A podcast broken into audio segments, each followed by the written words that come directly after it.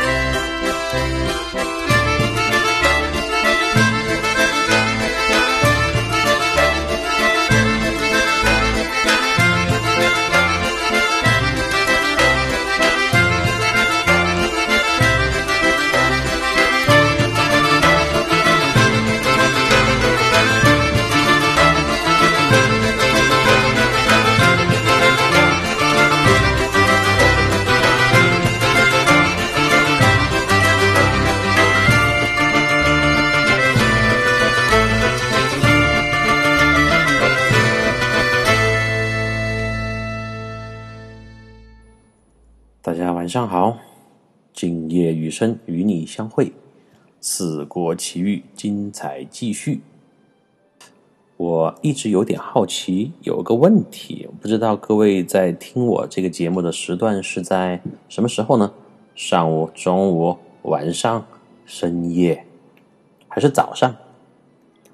我个人觉得哈，如果我是一个听众的话。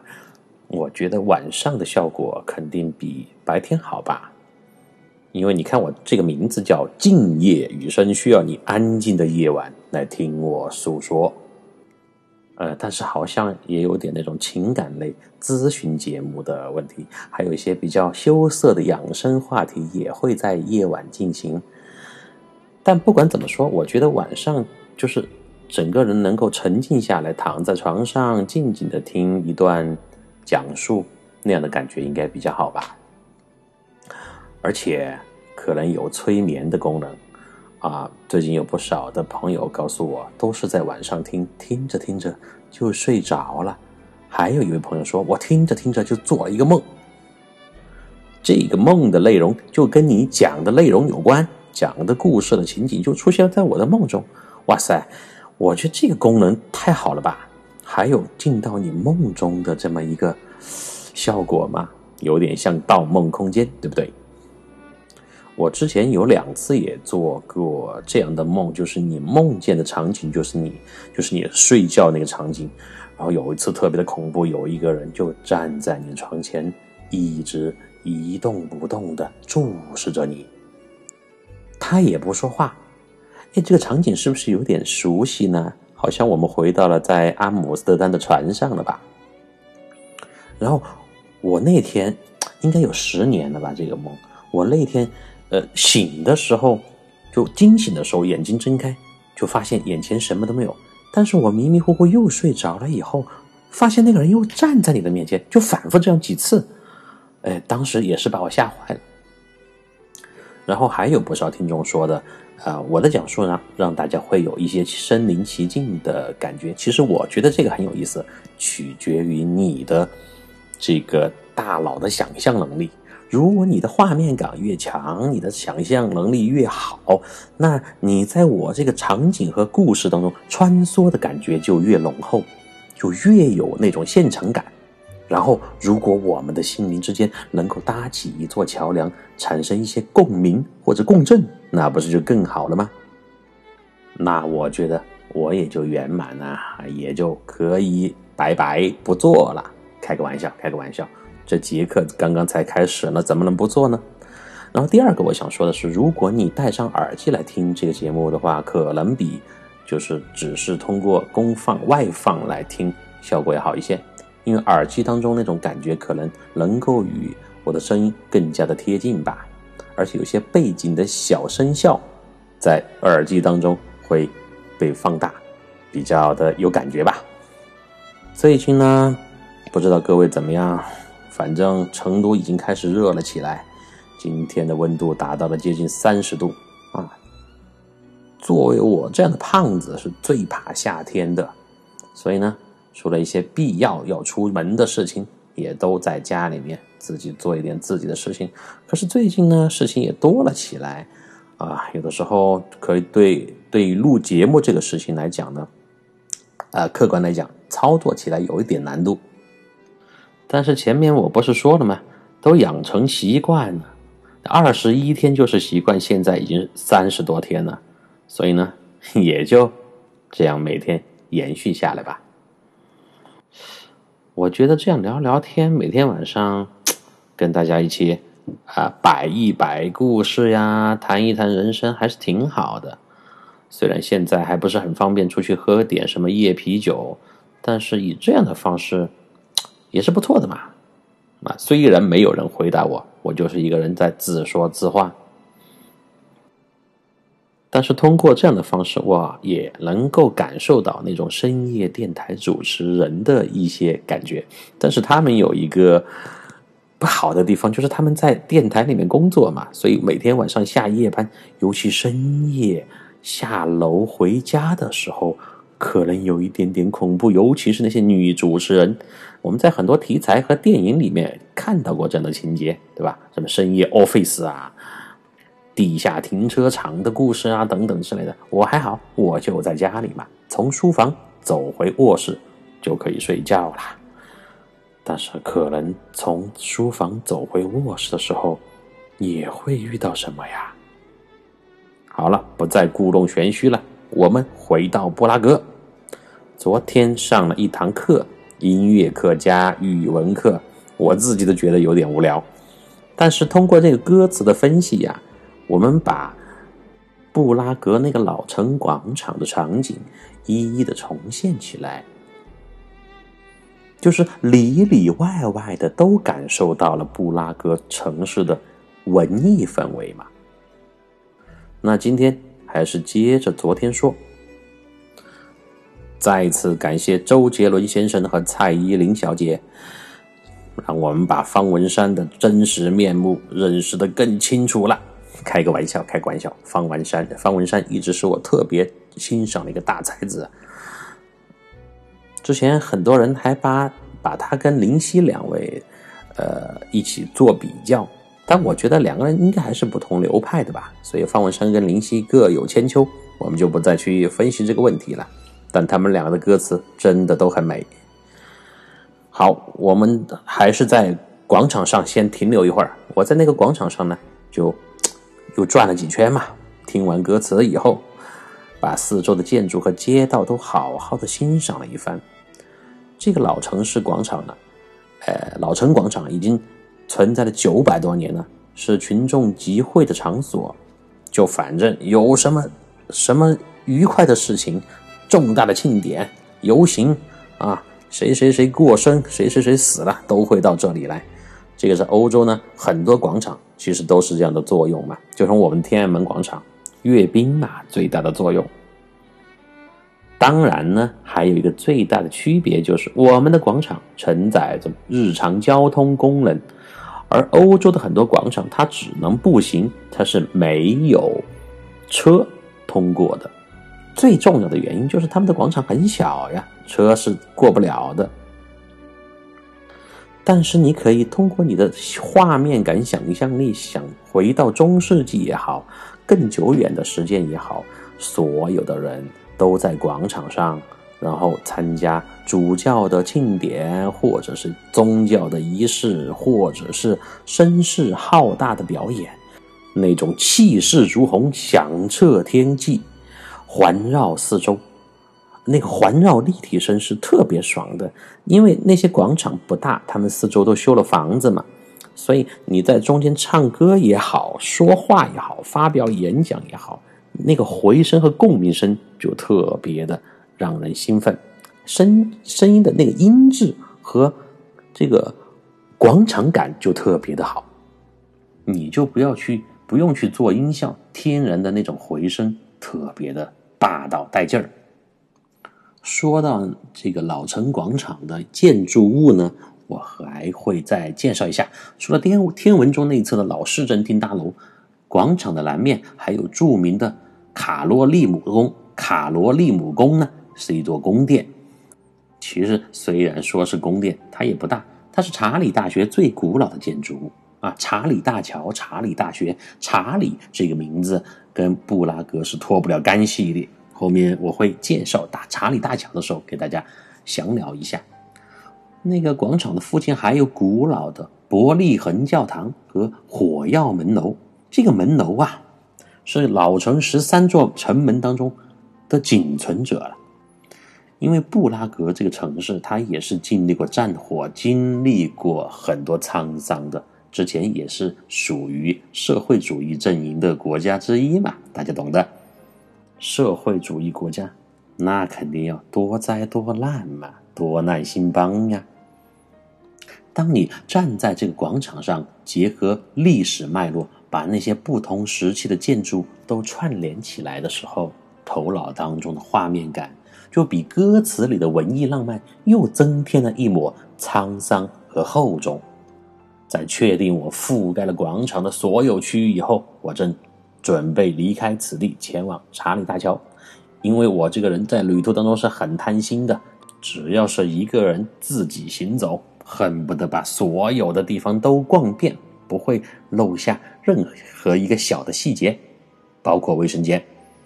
对了，我在广场还上了一个卫生间，价格好像比匈牙利要便宜一点点，三毛还是两毛，我忘了，当然是欧元。我刚要离开广场，就突然被一个很悦耳的声音所吸引。我顺着声音走了过去，在那个胡思乱想前，呃，不叫胡思像的前面，我又在说胡思乱想。但是胡思这个人，他肯定喜欢乱想，因为他是一个哲学家和思想家呀。哲学家和思想家，他不乱想，他怎么叫思想家呢？只是有的哲学家呢。比较低调，他就自个儿想，不去破坏什么。有的人想着想着就要开始煽动起来，付诸行动，或者就演变成了暴力或者是战争。好，我们来说这个声音发出来的人，呃，在胡思巷的面前聚集着十来个游客模样的人，中间一个高大的帅哥正眉飞色舞的讲述着什么。我凑近仔细一听，原来他正讲到胡斯以献身教会改革和捷克民族主义的大义而殉道的传奇故事。哎，你看我说对了，胡斯这个人，他不光是胡斯，他要胡来。呃，开个玩笑，他还要行动。呃，他最后的死呢，是因为他要坚持他自己的理想，然后殉道嘛。被宗教会议判处有罪，放火烧死的这个帅哥呢，就在讲他的这个一生的故事。激情的语言和生动的肢体动作，就让在场所有的人都听得津津的有味儿，就像那个听评书一样。我就想，哎，这哥们儿是个导游吧？跟他的团友们可真幸福呀！这样的导游可并不多见，又有激情，又能吸引人，对专业知识还这么熟悉。你看，我们很多国内的导游，来来来，过来，先发卡啊，记到。上车的时候要点名，不要跟丢了。下车的时候要听话，上了厕所马上回来，我们拍了照，马上就走。吃饭的时候不要掐队，然后十个人坐一桌，一定要记到十个人坐一桌，不要坐差了。走的时候不要跟到人家其他导游走了，要一定要上对车，上错车了，然后你就回来不到了。走到其他国家去，一定要尊重人家当地的礼仪和文化和特色，不要到处见到庙子就拜。不要见到啥子东西就去拍照。哎，我想到这个拍照啊，就是之前有人在泰国嘛，见到寺庙就拍照，觉得那是神灵，很崇拜，很崇敬。但是有一次，有一个人他拍了一个很像寺庙外观的建筑，但是这个建筑呢，它实际上是一个火葬场，也就焚尸炉。然后后来呢，他身上还发生了一些诡异的事情，就是他不尊重。这个那边的文化嘛，所以呢，我我一直觉得，你去一个宗教还有地方特色比较神秘、比较久远文化的这么一个地方，你一定要先研究一下人家的一些禁忌嘛。你不能说你开心你拍就拍，你想问就问，想说就说。那个如果犯了大忌，有可能你会遭受灭顶之灾的呀。所以旅行啊，不是光要带上钱，带上你的女朋友。还要带上脑子，带上思想，你才不会出丑嘛。出丑都是小事，你才不会这个倒霉嘛。哎，说到泰国呢，真的很有嚼头啊！有机会我们可以聊一下泰国那些佛教文化。呃，我刚刚四川话噼里啪啦说了一串，就是我们中国的有一些导游的一些风格哈。它的这个作用呢，只有两个：第一，点人数，确保哪些人去了就哪些人回来；第二，告诉你 “Don't do this, don't do that”，不要做这个，不要做那个。关于当地的一些文化呢，呃，要看水平了。有的水平高一点呢，就给你介绍的好一些啊，比较生动有趣，你还可以听一下。有的呢，就像念书一样，噼里啪啦你说完就算是嘛。然后还有一个很重要的功能，导游哈。带你进店购物嘛，所以我从来不跟团呢。除了一个自己玩玩耍比较自由畅快以外，还有个很重要的原因就是购什么物啊？我要买什么东西，我不值得自己去买的嘛。我出去不是买东西的，你买什么东西都是 Made in China，还有什么意思呢？你想嘛，你一个中国人，好不容易把人民币换成了外币，出去消费，到了很远的地方，又买一些中国人制造的东西回来，那请问你到底是给中国经济做了贡献呢，还是给外国经济做了贡献呢？算了，还是那句话吧，我也不吐槽了，你开心就好嘛。话说回来，回到这群人当中，啊，我就。觉得有点不对，为什么呢？我觉得印象当中哈，欧洲的跟团游是非常少见的，最多有一些跨国游学的同学们，但他们也有官方的领队呀。而且这群人，我眼前这群人怎么看都不像是一个团队的人，没有任何统一的标识或者衣服，站的也是三三两两，就像是一个拼临时拼凑的游击队。但是我也没有离开哈。我正打算问问身边一个红头发的美女，这时候那导游帅哥就发话了，不给我机会问话。原来呢，他是一名美国人，在布拉格上大学，因为酷爱捷克的历史和文化，就经常一个人来到广场上为游客们担任义务讲解员，义务的不收钱。最开始呢，听他讲的呢也就两三个人，但是他的讲述太有吸引力，他那个声音也很大，穿透力很强。你想嘛，这个广场上又有回声，人群就慢慢的聚起来，啊，聚的越来越多，有的时候多达上百人，这看上去就形成了一个庞大的团伙。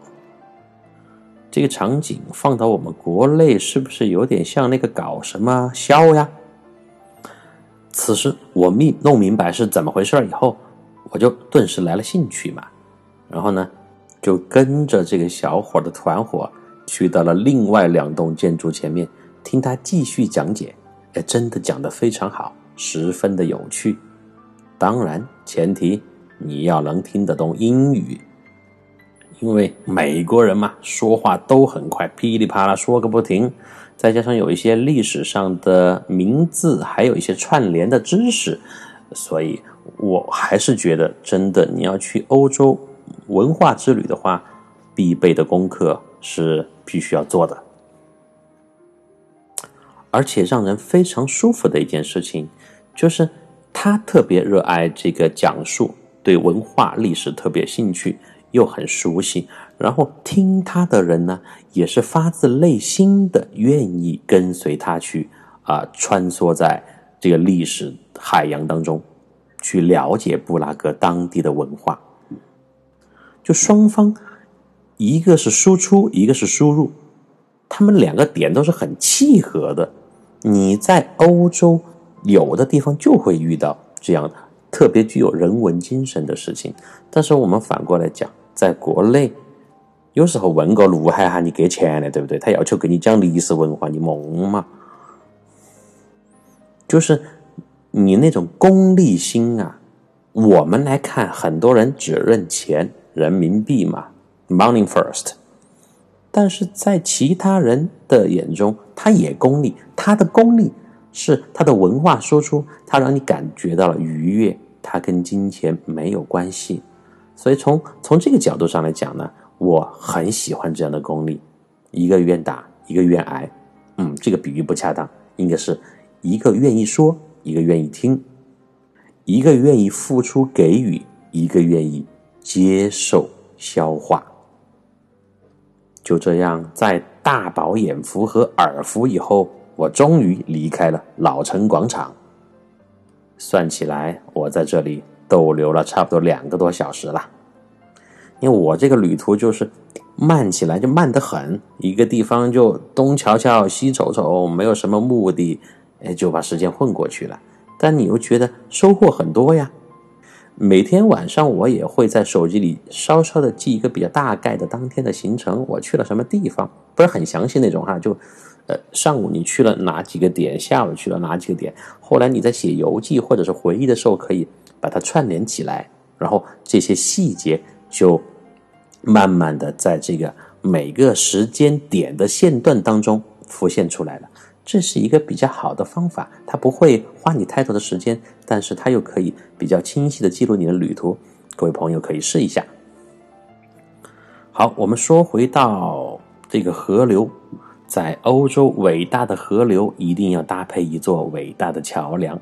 有的城市是一座，有的城市是很多座，但是最有名的往往只有一座。一呢是因为好看，搭配起来有画面感嘛。第二呢是显得有故事。